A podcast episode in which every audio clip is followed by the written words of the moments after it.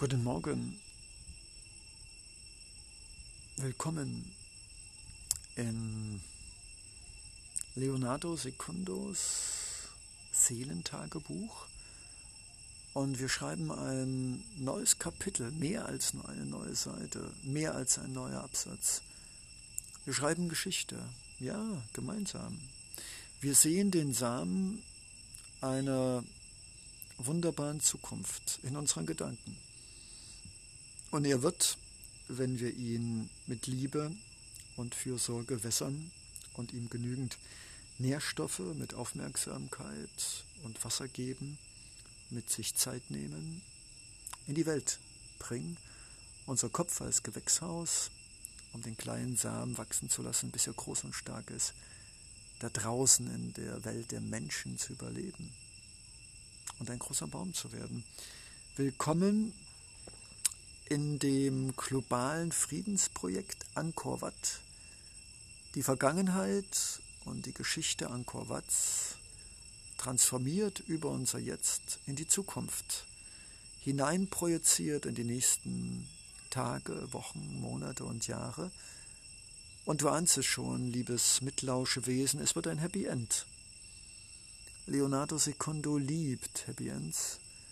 Er weiß, dass sie nicht jeden Tag und nicht in jedem Moment unseres Lebens geschehen können, wollen oder sollen. Auf der anderen Seite denke ich aber, wenn ich mit dir spreche, meine liebevolle Energie teile mit dir, mit mir, mit dem Universum und wen auch immer noch mehr, dann so doch, dass ich weiß, dass eine Stimme mit Liebe und Herzlichkeit verbunden mit schönen Worten, die vielleicht einen Keim, einen Samen, einen Setzling, einen kleinen Baum darstellen, der in unseren Köpfen und Herzen zu einem riesigen Baum heranwachsen kann, der so groß wird, dass er eines Tages mit seinen Ästen in die Wirklichkeit, in die Realität zwischen Menschen und nicht mehr nur in Menschen verbleiben wird.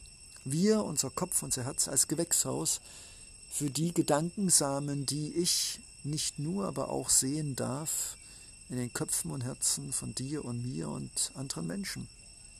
Liebe, Vergebung, die Sprache der Ästhetik des Äußeren, die Sprache der Schönheit des Inneren, die Ethik.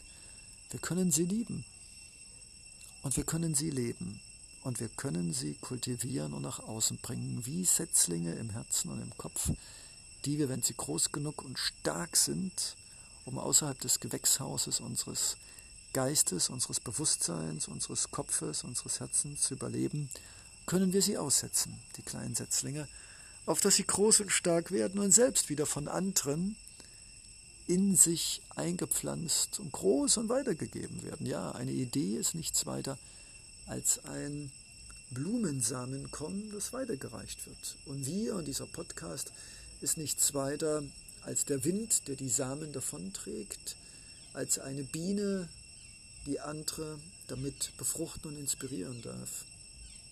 Ja, ein Podcast ist eine Gedanken-, Inspirations- und Befruchtungsmaschine. Letzteres klingt etwas sehr naturwissenschaftlich, nichtsdestotrotz mit Podcasts können wir uns nicht nur unterhalten und Einsichten gewinnen, wir können auch neue Sichtweisen, Ideen und Visionen und Träume teilen und sie selbst in uns einpflanzen. Und du ahnst es, dass Leonardo Secundo nicht Leonardo Secundo wäre, wenn er nicht mit ganzem Herzen, wenn auch menschlich unvollkommen, immer wieder versucht, sich wiederholend, sich verzettelnd, sich nicht zum Ende kommen zu lassen. Und nichtsdestotrotz die Botschaft, wie schon viele vor mir, des Lebens zu teilen, achtsam und respektvoll zu sein mit unserem Körper, mit unserem Glauben, mit dem, was wir denken und sagen oder besser nicht denken und sagen sollten. Ja, dieser Podcast ist eine Inspirationsbestäubungsmaschine.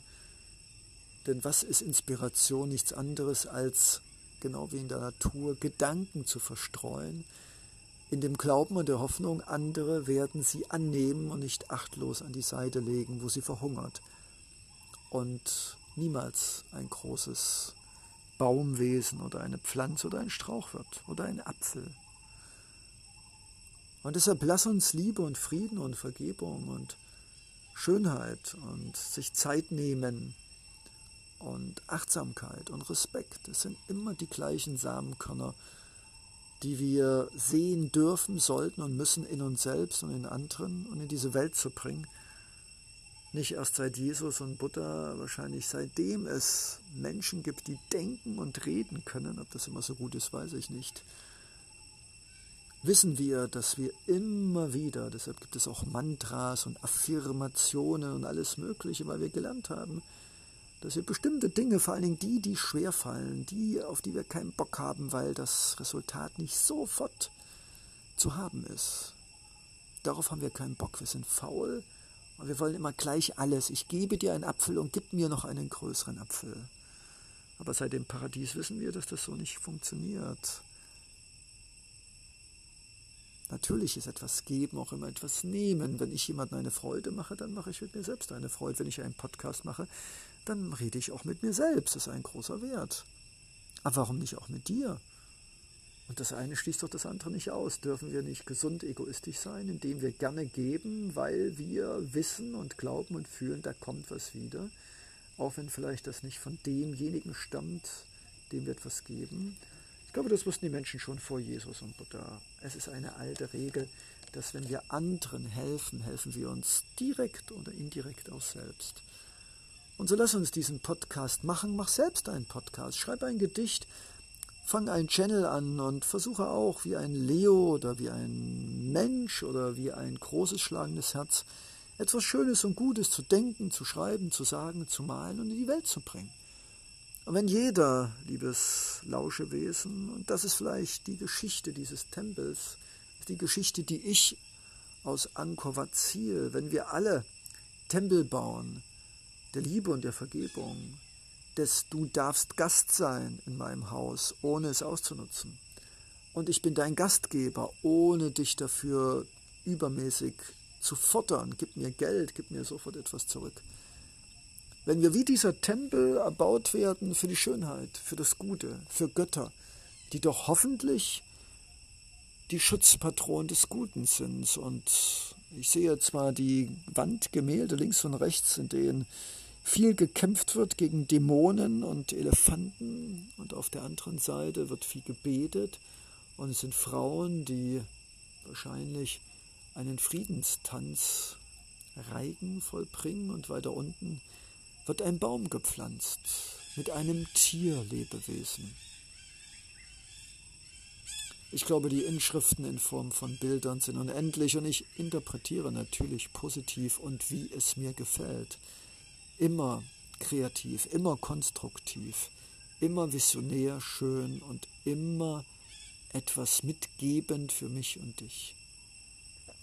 Ich werde nicht hier fast zwei Wochen in Angkor Wat gewesen sein, um einfach nur Tempel gesehen zu haben. Nein, ich erzähle dir diese Geschichte, die vielleicht keine Märchengeschichte ist. Es war einmal vor 800 Jahren in Angkor Wat. Nein, es sind vielleicht Geschichten, die nicht mehr in diesem klassischen, kindlichen Schema es war einmal.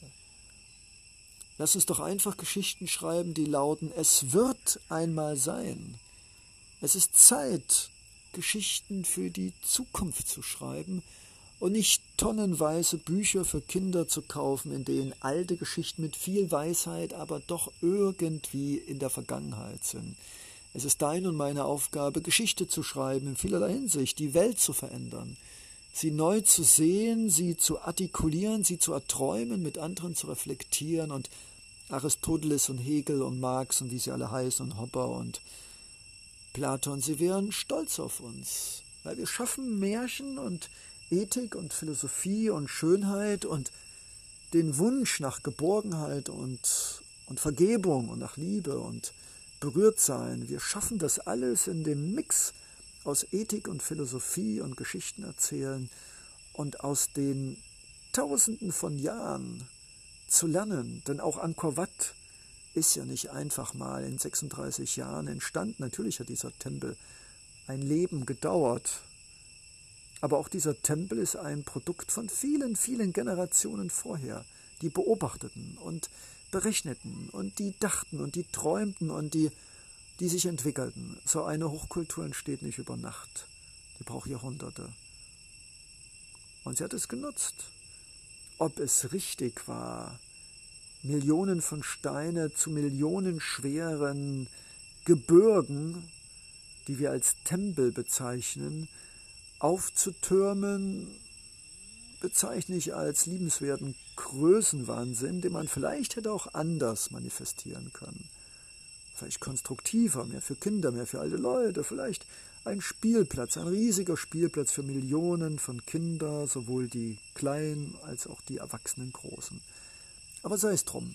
Ich sitze jetzt hier auf dieser Tempeltreppe und ich frage mich die ganze Zeit, wie groß Menschen gewesen sind, weil diese Tempelstufen sind, äh, ich würde jetzt mal sagen, ein Meter hoch. Und die Khmers sind eigentlich doch leicht kleiner als ich. Und ich habe hier ganz schön zu kämpfen, um diese gigantischen Stufen, vielleicht auch als Symbol der Größe, der Macht, für die dieser Tempel errichtet ist, äh, zu erklimmen. Und manchmal frage ich mich wirklich, ob das hier Menschenhand ist, weil es fällt mir manchmal schwer, wenn ich diese Tonnen von Steinen sehe, wie von Geisterhand symmetrisch exakt errichtet. Jeder Stein ein Unikat, alles passt wie Einzapfbausteine zusammen und selbst die Kuppeln der Gänge sind mit unglaublich schweren Steinen wie Gewölbe aufgetürmt und halten meines Erachtens nur durch die Gravitation. Unglaublich. Ich kann es nicht begreifen. Aber das ist auch nicht notwendig. Ich sitze hier in diesem Weltwunder aus unendlich viel Fleiß und Kreativität und Glauben und Genialität der Architekten und der Menschen, die mit ihren Händen, mit Meißeln und mit ihrem Gefühl für Symmetrie und für Stabilität dieses Bauwerk gerichtet haben. Ich kann mir nicht vorstellen, wie viele Jahre es gedauert hat, allein den Untergrund für diese Millionen Tonnen schwere Anlage so zu festigen, dass das Ganze nicht wegrutscht. Und dieser riesige See und diese Brücke, es ist für mich ein Märchen, es ist eine Geschichte und ich werde es nie verstehen können und wollen, wie so ein gigantomanisches Bauwerk, selbst in unserer Zeit, von Menschen mit relativ einfachen Technologien, äh, Flaschenzüge und Seile und Sandrampen, gut, sie hatten Elefanten, aber naja, sei es drum.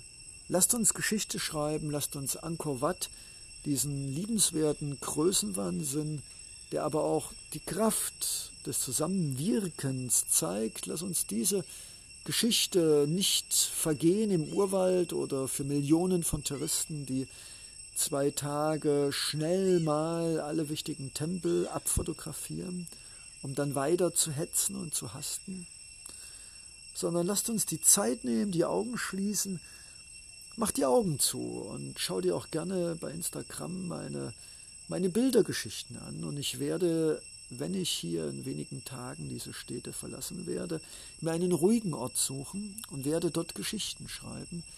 Denn es ist meine selbst ernannte Aufgabe, Angkor Wat zu transformieren, diesen Ruhm, diese Bekanntheit zu nutzen um kleine, feine, kindliche, fiktive, auch reale Geschichten, auch von den Protagonisten des Jetzt. Denn ich glaube, es ist wichtig, diese Zeitachse zu haben, die Vergangenheit ruhig auch zu spinnen, zu imagisieren, zu visionieren, wie hätte es denn sein können, ins Jetzt von vielen Menschen, die arm hier rund um die Tempelanlage leben und die nichts von diesen wunderschönen Tempel und den Reichtum, den sie noch heute durch Tourismus und Hotelbranche produzieren, davon haben. Und ich sehe eine Zukunft, in denen diese Tempel wieder mit Leben erfüllt sind, in denen hier getanzt wird, Veranstaltungen stattfinden, abends Menschen sich treffen und tanzen und reden und die Menschen um diese Tempel herum nicht mehr in armseligen Behausungen leben müssen, sondern in einfachen, schlichten Gebäuden, die aber besser sind als das, was jetzt Wellblech und fehlende finanzielle Mittel ermöglichen. Ja, Angkor Wat ist mehr als ein Meer von Steinhaufen und riesigen Bassins und künstlich angelegten Seen mit Inseln und Tempeln, eine Anlage, die ich, auch wenn ich sie mir tausendmal auf Karten angeschaut habe, nicht vorstellen kann, wie viele Menschen allein diese gigantischen Wassergräben um Angkor Wat und Angkor Thom gebaut haben können, die noch heute beeindrucken durch ihre, vielleicht nicht Tiefe, aber doch durch ihre Breite. Unglaubliche Erdmassen mussten da bewegt werden und das Ganze auch gefüllt. Unverständlich. Aber ich habe gelernt, Dinge einfach zu lieben und zu leben und zu akzeptieren. Und es ist, wie es ist. Und ich sitze hier barfuß mit meinen weißen Leinen. Sachen hier, fühle mich selbst so ein bisschen als Geist, der mit einer Zeitmaschine durch all die Jahrhunderte und Jahrtausende unserer Geschichtsschreibung transformiert und der sich freut, mit dir gemeinsam einen Blick in die Zukunft zu werfen, die, wenn wir es denn alle wollen, wunderbar und friedlich und produktiv und ohne Kriege mehr auskommt, in denen es immer noch natürliche Zerstörung gibt, die vielleicht auch ein Teil unseres Lebens sein müssen. Aber es sind keine menschlichen Zerstörungen mehr, die wir bewusst auslösen. Wir werden gemeinsam den Naturgewalten trotzen, auch unseren inneren Aggressionen, die nichts weiter sind als Vulkane, die auch zerstören uns und andere. Und wir werden in Frieden immer wieder aufbauen, was die Natur notwendigerweise vielleicht in uns und um uns zerstört, wissend, dass Zerstörung ein Teil des Lebens ist, ein Teil dieses planetaren Systems. Nichts ist unendlich. Und was immer auch im metaphysischen Sinne Zerstörung ist, das Ende einer Zivilisation, sei es durch Krieg, durch Hungersnöte, durch zu viel Regenfälle oder durch Dürren über Jahrzehnte hinweg, ist ein Bestandteil unseres Lebens. Und wir können und müssen damit leben. Und wenn wir gemeinsam zusammenhalten, denke ich, werden wir eine Zukunft haben, die schön und gut ist. Vielleicht nicht immer perfekt, nicht immer friedlich, nicht immer im Idealzustand, aber immer wieder das Pendel in den Richtungen Frieden und Vielfalt, Wiederaufbau und gemeinsam Dinge erschaffen. Und das, liebes Mitlauschewesen, dafür hat sich doch diese Tempelfahrt in Angkor Wat, dieses hier sitzen auf diesen Elefantentempel, durch die Türen von 800 Jahren Geschichte runterzublicken auf die Touristen, die durch diese erste Tor-Eingangshalle kommen. Und hier zu sitzen auf diesen unglaublichen Steinen und Kreativität und diesem Ausdruck von menschlicher Meisterschaft, das äh, macht was. Und ich bin mir sicher auch mit diesem Podcast. Und ja, ich werde auch schreiben und ja, sei bitte provoziert, motiviert und inspiriert auch hier deine Gedanken, Filetstückchen, deine Idee zu aktivieren, die vielleicht schon in dir schlummert oder vielleicht etwas aus meinen Sätzen und Ideen und Sichtweisen, die herauszunehmen, zu picken wie eine Rosine und sie selbst zu einem großen Rosinenkuchen zu machen. Bis bald sagt Leonardo Secundo mit seiner fünften Geschichte, die vielleicht weniger es war einmal als es wird werden gestaltet war. In diesem Sinne, wir hören uns in Geschichte 6, von der ich noch nicht weiß, wie sie beginnt und schon gar nicht, oh doch, wunderbar enden wird. Ciao.